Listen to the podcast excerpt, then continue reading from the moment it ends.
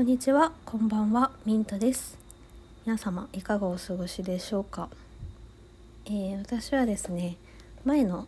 回の収録でも話したように、今都内で一人暮らしをしております。でですね、今回初めて自分の部屋から撮ってるんですけど、結構ね、隣のお部屋のね、音とかが聞こえるので。私の声もどこまで漏れているかと思ってちょっと小声で話しているんですけれども今日はですね、まあ、最近の近所報告とあとちょっと今更ながらポッドキャストにハマっているよっていう話をしたいなと思います。え私はさっきも言ったんですけど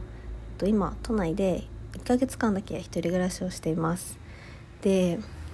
どうだろう来てから1週間ぐらいが経ったんですけど結構最初の2日間ぐらいはやっぱりこう慣れない土地感があってうんすごいなんかよそ者感が自分の中にもあったんですけど結構ねもう23日経ったら慣れてきてもう今普通にもうダラダラと生活しております。ある意味ね人の目が親の目とかがない分よりちょっとあの自分のペースの生活になってしまってうん良くないなというところももうちょいちょいありながらやってますね。でちょっと最近あったこととかなんかお部屋の特徴とかそういう話をちょっとしたいんですけど私はねマンスリーマンションを借りてるんですけどこう結構ね、まあ、場所ももちろんそうですしこう回数とか何回かっていうのが選べたりするんですね。で私はその2階より上のお部屋が良くてやっぱベランダがあった方がなんだろう外も見えるし雰囲気もあるんじゃないかなっていう、まあ、勝手な印象で今回はねあの2階以上のベランダがあるお部屋を選んだんですけどあのね本当に目の前が道路なので結構見通しはいいしあと結構日当たりもいいのでお洗濯も乾きやすいんですけどあのとにかくねこう日夜問わずずっと車が通ってますね。私はなんかこう静まり返った深夜も好きなんですけどこう人の気配を夜にも感じるみたいなことも嫌いじゃないので結構好きなんですけどあのなんだろう街灯とかがすごい近いのでちょっとでもねあのカーテン開けてるとねもう一日中明るいですね。はい。本当にずっと夜もトラックとかが走っているのでなかなかな騒音ですね。今回のこの収録に音が入っていないといいなと思うんですけどはい。で他には結構ね近くにあの商店街みたいなところがあってで私の地元はそんなにないのでこう栄えている商店街みたいなのがすごいなんかあの街の温度感を感じる商店街ですごいね子供とかおじいちゃんおばあちゃんとか保育園とかねいっぱいあってあーなんかすごいなんだろう地元のコミュニティが出来上がっているなと思ってなんかこうちょっとほっこりしましたね。はいまあ、がっつり都心部に、まあ、行ったりだとか周辺の横浜とかにちょっと足を運ぶこともあるんですけどやっぱねそういう中だとねこんなご時世でもなんだかんだやっぱり人はたくさんいてでもみんなこうせわしなくねあの動いてらっしゃるので人それぞれやることがあってこうなんか十人十色な生き方をしているなというふうにしみじみ思いますね。私は結構あのさっきみたいな商店街みたいなコミュニティとかも素敵だと思うんですけど一人一人がこう自分を持ってスタスタ歩いているような都会の風景も嫌いじゃないので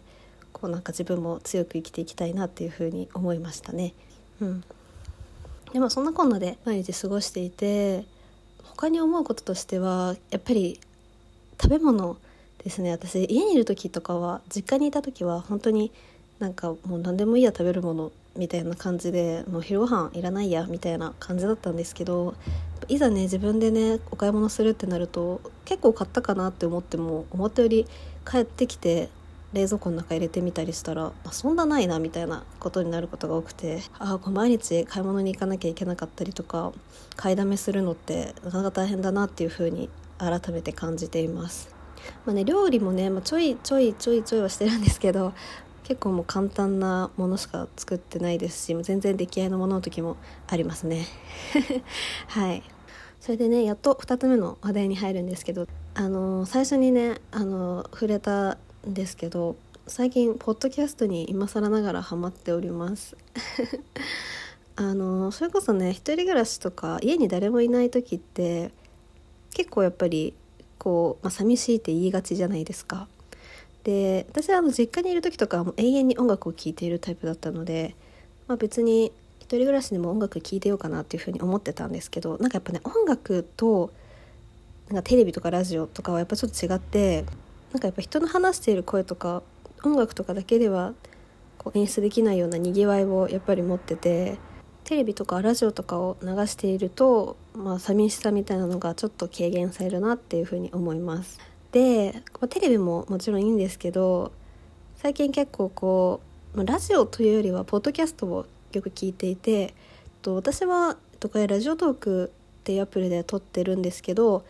えっと Spotify にそのまま連携って言っていいのかな？そのまま、えっと、ポッドキャストとしても配信しているので結構ねこうポッドキャストを聞くこともちょいちょいあったんですけどあんまりこうお気に入りの番組みたいなのを定めて聞いてはいなかったんですけど都内に夜行バスで移動した時にその夜行バスって私あんまり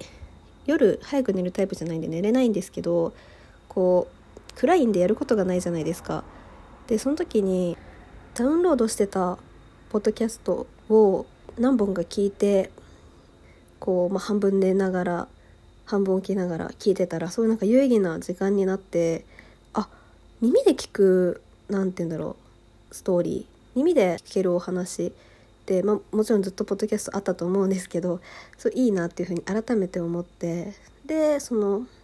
お家で何かしらね料理とか準備とかしている時とかもラジオ感覚で流せるしある意味その時と場合を選ばないのでこうこの時間に聞かなきゃみたいなのもない。自由な時間に聞けるのですごいポッドキャストいいなっていう風に最近改めて感じております。ラジオトークの他のトーカーさんの収録ももちろん聞きますし Spotify とかのポッドキャストも聞くようになりました。で私とかはこうやって一人で話してるんですけど結構ペアでやられている方とかも多くて2人とかで喋っててもその場その場で生まれる会話の内容とかテンポとかがあって面白いなっていう風に聞いてます。もちろんソロですごくあの柔らかい話し方をされたりすごい知識が豊富であったりそういうポッドキャスターさんもすごいなっていうふうに思うんですけど結構最近はポッドキャストのランキングとかからこう見て気になったタイトルのものとかを聞いてますね。でちょっと別件なんですけど私も一応そうやって Spotify にポッドキャストとして配信してるのでエンゲージメントみたいなものが見れるんですけど少しずつ少しずつフォローしてくださる方がこう増えてきていてラジオトークから知ってくださった方かもしれないしもしかしたらこう偶発的に出会ってくださった方かもしれないんですけどすごくありがたいなと思っております。ラジオトークでねこうワンクリックで連携できるようになっているのでとても便利だなと思っていますしこう Spotify で聞いてくださっている方は本当にありがたいなと思っております。よかったらねこれからもめちゃめちゃお暇の時とかがあったら是非聴いてください。それでは今日はここら辺で最後までお付き合いいただきありがとうございました。またお会いしましょう。じゃあね